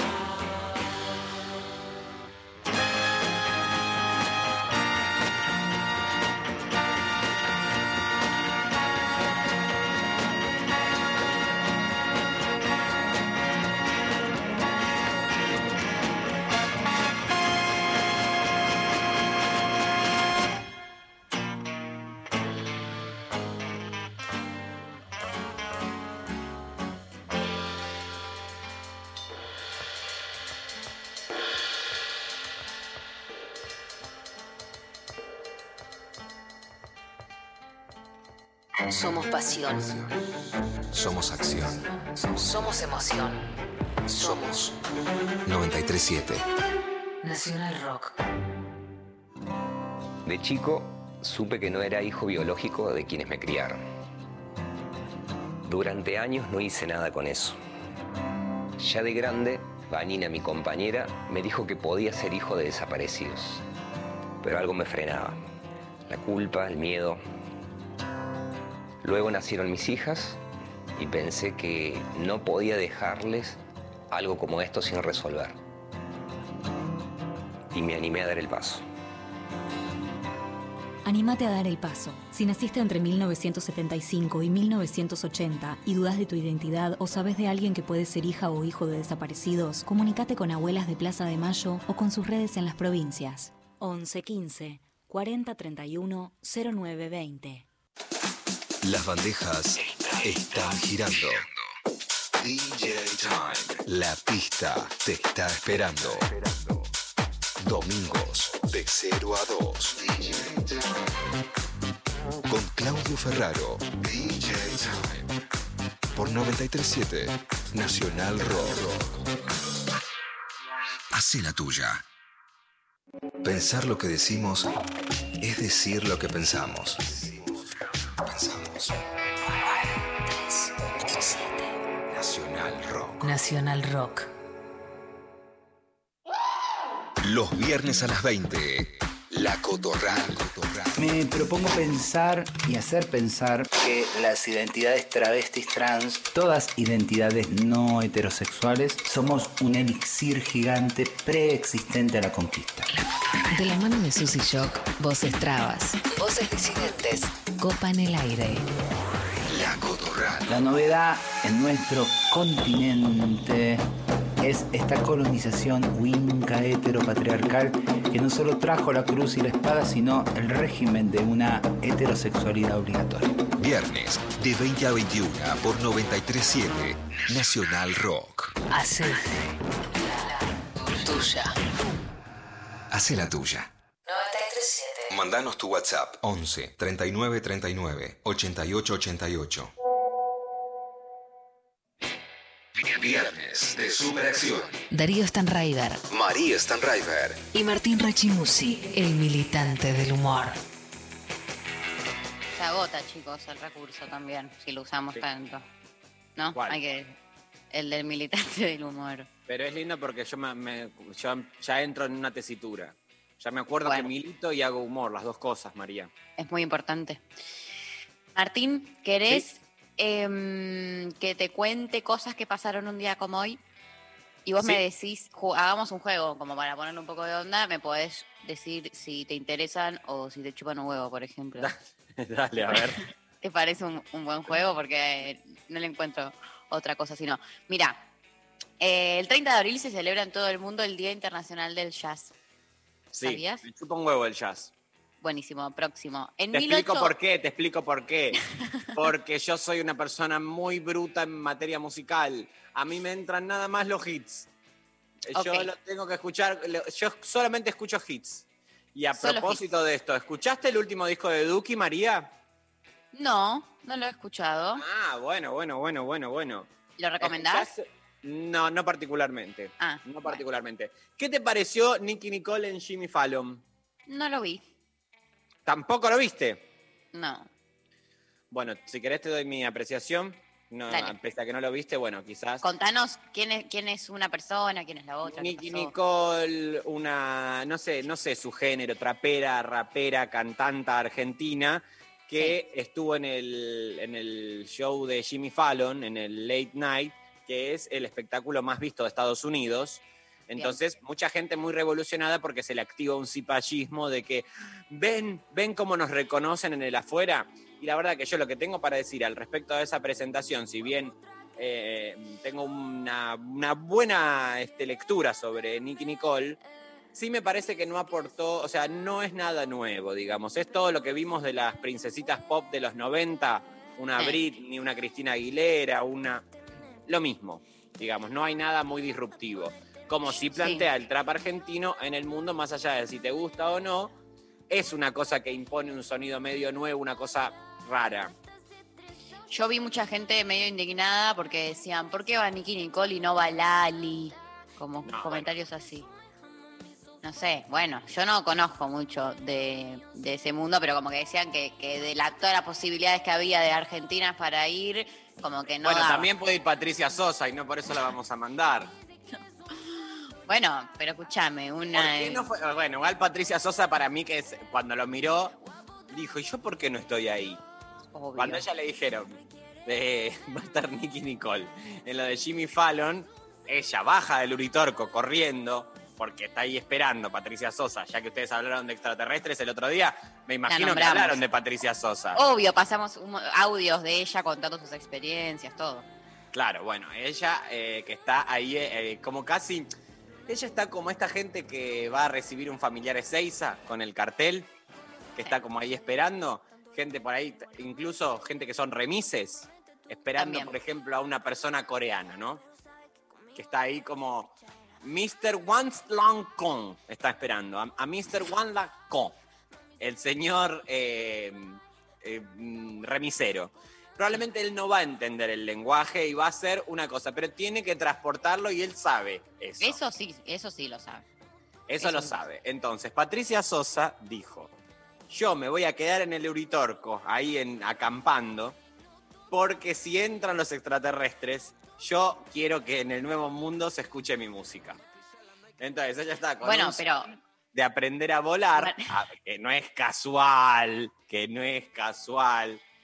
Duro es el camino. Y sé que no es fácil. Ella está Fácil. esperando a los extraterrestres cantándoles con su CD para que en el, en el mundo intergaláctico cuando el corazón da la- fuerte. Bueno, déjalo no salir. ¿Qué No otra efeméride, la razón que- Em, en 1874, en. Lobos, provincia, provincia de Buenos Aires, el sargento Víctor Chirino mata al gaucho Juan Moreira. Mira, Es importante para la cultura popular esto, por supuesto que lo es, por supuesto que lo es. porque de acá sale, yo lo estudié el año pasado, para, porque es muy relevante para que ustedes pagan con sus impuestos este tipo de educación. Que a partir de ahí se genera toda una Juan Moreira. Bueno, no voy a, la verdad, dar una clase. No, sí, da la clase, por favor. Me arrepentí porque me di cuenta que no me No te acordás tanto. No me acuerdo. O sea, O sea, o sea, a mí lo que se me ha contado, a mí se me ha mandado a ver eh, la película Sí, que hizo Leonardo Fabio sobre este tema, hermosa. que está buenísima y se me ha contado que en realidad también lo que hubo previamente, varios años antes, fue un folletín, que ¿te acordás lo que eran los folletines? Eran como... Sí. Bueno, y que eh, fue como, es como toda una situación muy, muy importante porque marca en la historia de la cultura popular todo lo que es lo gaucho y la resistencia ante lo estatal y la homogeneización de la eh, Estado. ¿Sí? Eso es lo que a mí me queda de todo un cuatrimestre de un seminario de cultura Exacto, popular. porque siempre lo que este, pensamos ¿no? en, en términos de cómo revisar la historia, hay una historia que es narrada, digamos, por un relato hegemónico, entonces vos vas a mirar la historia y te cuentan ciertos hitos de triunfos, básicamente. Incluso cuando cuentan derrotas, cuentan triunfos, ¿no? De la lógica que predominó o prevaleció. Cuando uno mira de alguna manera, siguiendo a Benjamin, ¿no? Esto de peinar la Contrapelo. historia a contrapelo, esto de buscar cuáles fueron los hechos que quedan por fuera del relato hegemónico, bueno, ahí podemos situar algo de esas existencias que de alguna manera resistieron a la construcción del Estado. Después, ¿no? Viene otro debate de cuáles son los usos posibles que se le dan al Estado-Nación y cuáles son este, las potencialidades que tiene esa estructura, ¿no? Pero sí eh, es importante también conocer este, cuáles fueron las otras existencias que se fugan de alguna manera de ese relato hegemónico. Gracias, Martu. De nada. En 1912 se fundan los estudios cinematográficos de Universal en Los Ángeles, California. California. California. En 1938 es la primera aparición del famoso conejo animado Bugs Bunny en el corto Porky's Hair Hunt. Todas cosas que nos cagaron la vida. Nos después. cagaron la vida. Yo igual no sé por qué se la agarró tanto en un momento Alberto con eh, Bugs Bunny. Él ¿Por en un momento, en un momento Alberto estaba muy en contra de Bugs Bunny. ¿Ah, y fue sí? trending topic. eh, creo que fue incluso antes de la pandemia. Cuando todavía había un rumbo que se buscaba como, bueno, a ver, ¿de qué se va a tratar este gobierno? Bueno, ahí Alberto había peleado ya con Bugs Bunny, por ahí anticipando de alguna manera que se venía una lucha contra los animales. En este caso contra el COVID, o sea, había algo dando vuelta. O no sé incluso si fue en pandemia que también por ahí él eh, en algún momento, eh, si bien este hombre lo, ha- lo- lo- lo está, está trabajando muchísimo, hay que decirlo, para que nos- sa- sacarnos de este brete en el que Sí. estamos a nivel de humanidad. Y a propósito de eso, María, te cuento que una nota, una nota entre paréntesis. Un profesor de Harvard, que siempre es bueno, digamos, citar a esa universidad como que si él lo dice debe ser verdad, Súper legitimado. el año este solamente es el segundo peor de la existencia humana en comparación con el 536. Lo vi, Eh, lo vi. que, parece que el 536 fue una cagada a otro nivel. Cagada, descontrol, con temperaturas altísimas. Fue un garrón. No, parecen que se, se puso negro todo, el cielo. Se murió todo el mundo. De repente una oscuridad porque erupcionó un volcán que no sabían en ese momento que era y de repente todo noche durante cuatro años. Después se fueron acostumbrando un poco. ¿Te acordás que hay un capítulo de The Crown que cuentan que en un, tuvieron como unos días do- donde estaban llenos de mm, como una niebla, que fue un quilombo? Sí, Bueno, se re- repite la historia. mira vos. ¿Era una niebla o era como. Era niebla, ¿no? No era como. No, un humo, un smog era. Puede Y ser. la reina no sabía qué hacer, para dónde vamos. Y no se, puede, no se podía mirar afuera, no se veía nada. Mirar, No se ve para afuera. Ella continuamente, los pajes poniéndole una vela tras otra. Eh, en ese momento, bueno, fueron a Redo, compraron todas las velas que había, eh, a- eh, fueron por todos los locales porque la reina quería tener todas las velas en la casa ella. Hija de puta. No, Bueno. hija de puta, tampoco le podés decir así a Lilibet. Está todavía recuperándose de. Porque vos por un lado me confundís, María. Me decís pobre reina, murió Felipe, y acá le decís hija de puta. ¿Quién te entiende, flaca? Yo sé que hay que decir cuándo hay que decirlo y a quién hay que decirlo porque soy peronista. Exacto. Y yo soy tu mamá. Y vos sos mi mamá. Y te cuento que en 1938 nace Lucho Avilés, periodista y Oh. conductor de televisión uruguayo. Datazo. Lucho Avilés, eh, yo, eh, Amelia, digamos, un personaje que habita en mí, lo llamó a Lucho Avilés Mira, para ofrecerle desde el Instituto Ana Arendt un día. Voy a ver cierto, el llamado. instituto. el Instituto Ana Arendt lo invitó a dar una charla eh, en contra del aborto, cuando Me había que hacer exposiciones. Y él estaba chocho, estaba feliz de ir eh, a hablar en contra del aborto. Y por esos días Lucho Avilés había dicho, eh, para que tengamos en cuenta ¿no? quiénes fueron las personas famosas que predominaron por lo menos en la tele de los 80 y los 90, Lucho Avilés sugería poner bombas, bombas en los containers de basura, así la gente que iba a buscar y revolver comida volaban por los aires. Esas eran algunas de las declaraciones de Lucho Avilés, ¿no? O sea, No, miren no me la container. Los modelos que tenemos de este, opinión pública y formadores de opinión de los 80 y los 90. Porque no es que se vuelven de viejos locos.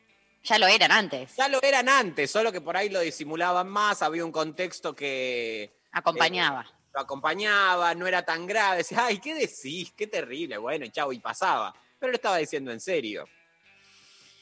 En 1945, un día como hoy, Adolf Hitler se suicida en su búnker de Berlín junto a su esposa Eva Braun.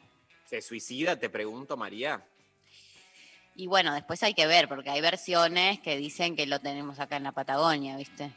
No, que lo tenemos, que pero ya igual ya te- hubiese muerto de viejo igual. Pero es verdad que hay mucha gente denunciando que él se lo vio en la Patagonia. Entre ellos, la señora China Zorrilla, hermosa persona, de las mejores personas que hemos conocido, porque así como Uruguay nos ha mandado al forro de Lucho Avilés, también nos ha mandado a China Zorrilla, vayan nuestros respetos, hermosa persona. Eh, y ella, eh, drogada también, digamos, con Carlos que Preciavale, porque eran, seguro eran muy de la pepa ellos, muy, Muy. peperos. Ay, Eh, ayer soñé con, con tomar una pepa. Ay, vos sabés que yo también. No soñé que tomaba una pepa, pero soñé que estaba No, medio no. de pepa. No, no, nos llamamos a la gente a no tomar pepa, eh. Esta es eh, responsabilidad comunicacional, María. Es un, en un sueño, yo no consumí nada eh, de esto. En un sueño soñé que alguien, se me aparecía alguien y me hacía una referencia a esa droga. Solo eso, en un sueño. O sea, no estoy diciendo nada ilegal. Estás invitando a la gente a que tome pepa. Vos dijiste la palabra pepa primero. Vos dijiste la palabra pepa. ¡Vos! dijiste que, que Zorrilla estaba de pepa. Ah, no, bueno, eso sí, está bien, pero está ensuciando a alguien más, María. No estoy diciendo, ay, qué gana de tomarme una pepa, como dijiste vos. Y yo soy tu mamá, María. Y vos me lo estás diciendo en el rostro, que querés tomar pepa, flaca. Perdón, mamá. Bueno, pará, porque no terminé la historia.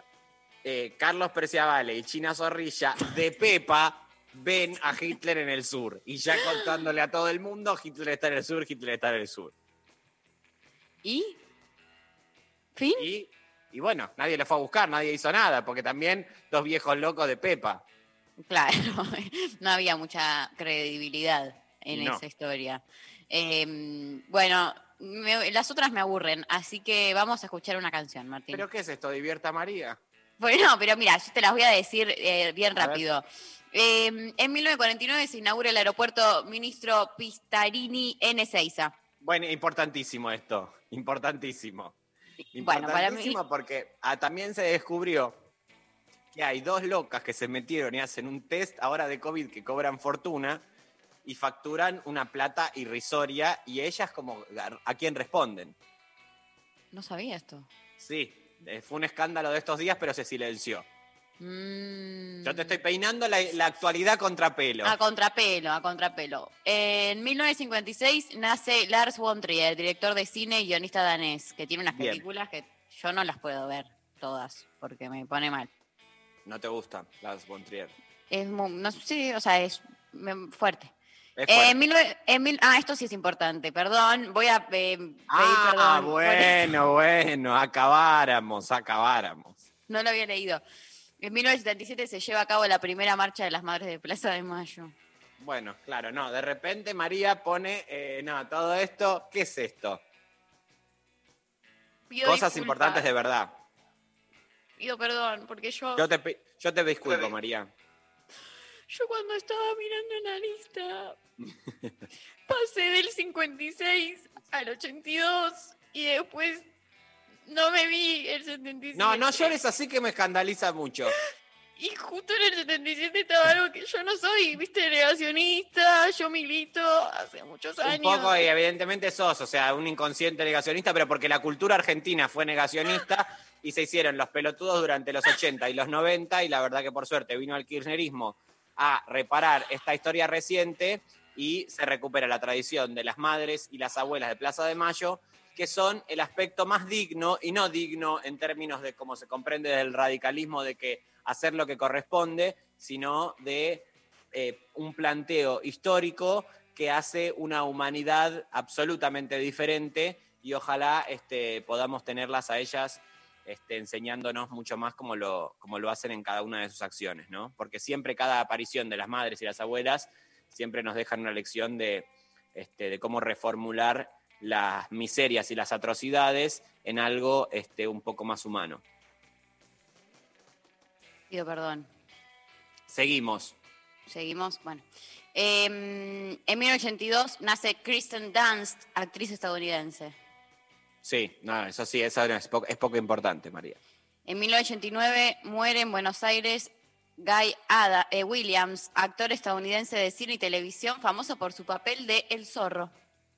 No, bueno, esto es todo un tema. Esto sí ya. Pará, vamos a escuchar un poco de un tema y después yo te cuento todo del zorro porque esto es un tema que está en agenda y está caliente. ¿eh? Tenés información, ¿no? Y bueno, mira, te, te tiro titulares. Dale. El zorro muere en Argentina porque alguien le promete que acá era famosísimo. Lo encuent- Bueno, no te puedo contar toda la No, historia, pero bueno. también te tiro otro titular. Anthony Hopkins, el zorro, no fue a los Oscar. Le dan el mejor premio al mejor actor. Y él pelotudeando en TikTok con un gato. Nada más. Vamos a una- un tema, María. Dale. Y después volvemos. Volvemos con todas estas novedades y mucho más. Vamos a escuchar entonces a Lindo y los fundamentalistas del aire acondicionado haciendo Rizando Solo y volvemos con la última parte del programa de hoy de Lo Intempestivo.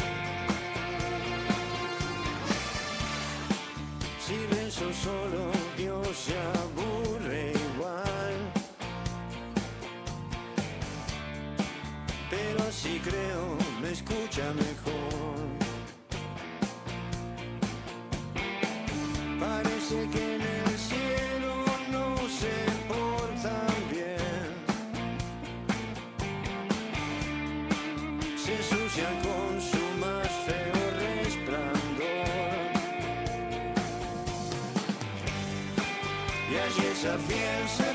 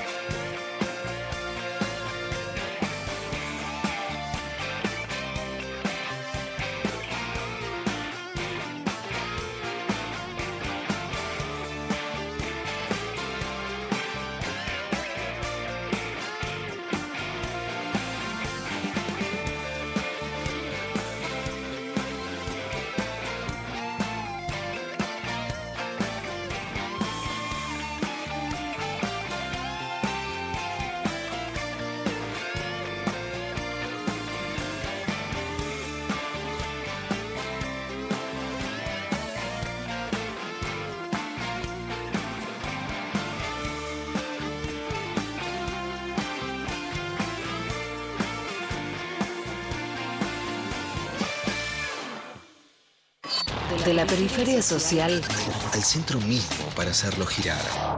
y estallarlo en mil partes. Y sin centro.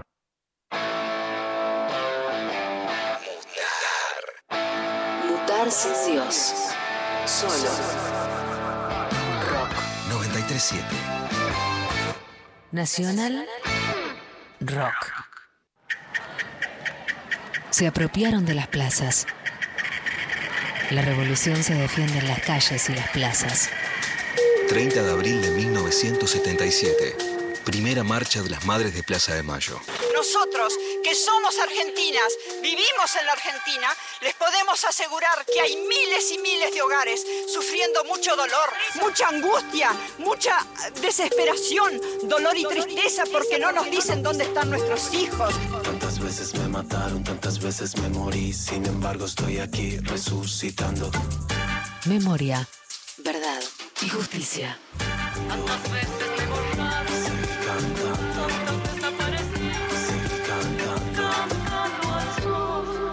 Nacional Rock. La mesa está servida. Hola, ¿qué tal? Divertirse a la tarde está asegurado. Hola, ¿qué tal? Lunes a viernes de 13 a 16 con Calu Bonfante y Nati Carulias. ¿Qué tal? ¿Qué tal? Hola, ¿qué tal? Hola. ¿Qué tal? Hola. ¿Qué tal?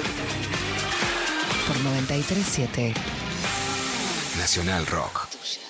Hace la tuya. 937 Estamos en Facebook. Nacional Rock 937. 937 Estamos en Facebook. Nacional Rock 937. Darío Stanraiver María Stanraiver. y Martín Rechimusi. Bueno, muy bien. Eh, quedando únicamente 10 minutos, Martín, eh, me parece importante Sí. que reflexionemos. So- ¿Cómo estás vos? ¿Bien? Yo más o menos, más o menos, mirá, Nadie te preguntó. más o menos porque la verdad que yo quería hacer mi columna sobre el zorro y ahora parece que bueno, no se puede. ¿Vos la Me- podés preparar para la semana que viene? Yo la voy a preparar, voy a hablarlo con Sofía eh, Cornell, eh, que ella, bueno, digamos, todo lo que es eh, hechos del pasado le encantan también, así como se quedó espiralada en, en Carmel, seguramente cuando yo le diga, ocupate de este tema del zorro, que como bien te adelanté un poco, lo encontraron muerto acá en la Argentina, porque alguien se lo trae, le dicen, che, allá en Argentina todavía sos famosísimo, y él se viene para acá. Y bueno, mm, no, no te puedo contar todo lo que pasa. Y no, está bien, me parece bien. Bueno, dejamos en suspenso. Entonces, en suspenso, por favor. Que la gente en que se quede una semana rumiando a ver qué pasó. Hay gente que, bueno, se va a poner a investigar. Le pero puede mandar a Martín mensajes con información que encuentren. eh, Exacto, todos. fotos, archivos, estoy recopilando todo. Este, voy a hacer la denuncia ante la- el Tribunal Internacional, así que todos los que quieran eh, testificar si lo vieron al zorro alguna vez, porque además el zorro, María, Sí. la serie El Zorro, tiene una mm, desgracia importante en donde se lo presenta al zorro como el héroe, el justiciero, y cuando uno lo mira eh, detenidamente, él estaba en contra de los burgueses locales, él era realista, él siempre defendía al statu quo en nombre del rey. En la construcción había un rey bueno y los burgueses locales que se hacían los loquinchos y que eran unos estafadores. Y él los combatía a esos, pero todo No en nombre del rey hacía. Yo pensé que era más un Robin Hood. No era Robin Hood. Ah, un Se horror. emparenta con Robin Hood, pero no es Robin Hood. No, no, no está a favor. O sea, a favor de los más pudientes estaba él. De, él dice que el rey es bueno. Que también ahora que yo lo pienso así mientras lo estoy diciendo, también yo un poco estoy de acuerdo ahora. Vos sos un poco el zorro también. Yo soy un poco el zorro. El zorro del siglo XXI. Soy el zorro del siglo XXI porque yo lo que digo es que Lilibet es, está ahí. Yo igual no digo que es buena, digo que es de las mujeres más malas que hemos conocido. Colonialismo y todo. Pero qué tirana, ¿eh? Qué tirana. Ella con 94 años sigue con la carterita ahí jodiendo. Anda, anda a tirarla. No se puede. Imposible. Eh, a ver, Pablo, pasemos un audio más que haya quedado por ahí de algún oyente. Hola Darío y equipo. Bueno, Darío, muy contento que hayas vuelto y que estés recuperándote de a poco. Capo total. Eh, bueno, puedo decirte que el amor que nunca pude olvidar es el que mejor y más magistralmente me hizo sufrir. Ella era, para mí era la perfección. Me, me, me lastimaba de un modo tal que era genial para no matarme y todo el tiempo sentía que la necesitaba. Entonces, como me hacía sufrir tan bien, me tenía todo el tiempo, me dejaba, no me dejaba. Entonces, para mí era la única en la tierra.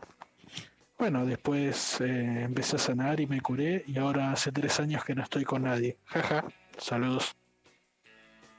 Wow. Fuertes testimonios. ¿eh? También es, muy lindo también que la gente pueda contar estas cosas, porque si no, siempre, bueno, no. Bueno, no, también los, los aspectos más sórdidos y este, como los que menos prensa tienen son los que muchas veces marcan nuestra vida, ¿no? Totalmente. Eh, escuchemos uno más, por favor. Hola, qué bueno que volviste, Darío. Eh, me hacen reír mucho los viernes. Eh, un amor que no olvidé es el que se fue hace un mes y que me desbastó. Ahora estoy habitando esta ausencia de final abierto y, mm, y de cuatro meses veníamos eh, hermoso, re lindo todo, de una conexión, de... Era mi profe de guitarra y bueno, se transformó en un, en un amor. Eh, así que, bueno, eso. Les mando un beso. Un beso enorme. Un beso enorme y bueno, nada.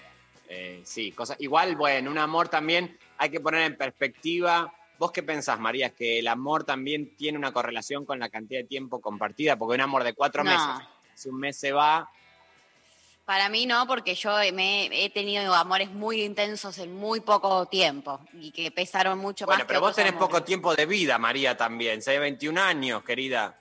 Bueno, todo ese tiempo lo aproveché muy bien con amores Muy y bien. ahora estoy por eso, después de tanto tiempo tan intenso, dije, ya está, yo no puedo seguir amando gente al pedo, la Te verdad. curaste. Me curé y por eso, eh, antes de eh, volver a estar con alguien, me pego un tiro en la concha. No, bueno, no, no, yo no sé si. eh, yo te pido disculpas a la. eh, porque ella. ¿qué? Un tiro en la concha está diciendo esta chica. Y sí, y sí, eh, solo su- se sufre. Y sí, no, hay cosas, hay cosas lindas, pero es un ratito, después la pasas mal, así que a no ser que haya alguien que esté escuchando, que piense que tiene un, un candidato para mí, eh, me pueden, lo pueden hacer saber, porque yo también, tampoco voy a cerrar todas las puertas, ¿viste? Tampoco. Así que bueno, Martín, si tenés alguna amiga, ¿viste? Avisá, ¿viste? Porque yo, ya no sé qué mamá. es. bueno, eh, tenés razón, te pido mil disculpas. Eh, se termina el programa, Martín, y yo te voy a contar que hay una ganadora Me de eh, el curso del amor que eh, se llama Ale. Ale Soledad es el nick en Instagram y que puso al forro de mi ex, le agarró una crisis existencial a él y me dejó de un día para el otro. Así que Ale, para vos, el curso del amor. Eh, la producción se va a contactar con vos para todo. Gracias, eh, Lali Rombolá. Bueno, Sofi Cornell, hoy la verdad es que no le voy a agradecer. No le agradezcamos a No se Sádica. lo merece. Esa sádica no se lo merece. Mentira, Sofi, te quiero. Un beso enorme. Pablo González, gracias. eh, Luciana y Nazarena por la operación técnica. Nos reencontramos el lunes con Luciana Pecker, con Vero Lorca, para hacer de nuevo otro lunes eh, de lo intempestivo. Martu, gracias. Gracias a vos, Vichy. Que tengas buen fin de semana. Y bueno, nos hablamos, nos vemos prontito. Dale, bueno, que la pases bien en tu fin de. Vos también. Bueno, un beso a todos que, que nos vamos escuchando a Estelares haciendo Es el amor. Ah, qué casualidad. Un beso a todos. Chao.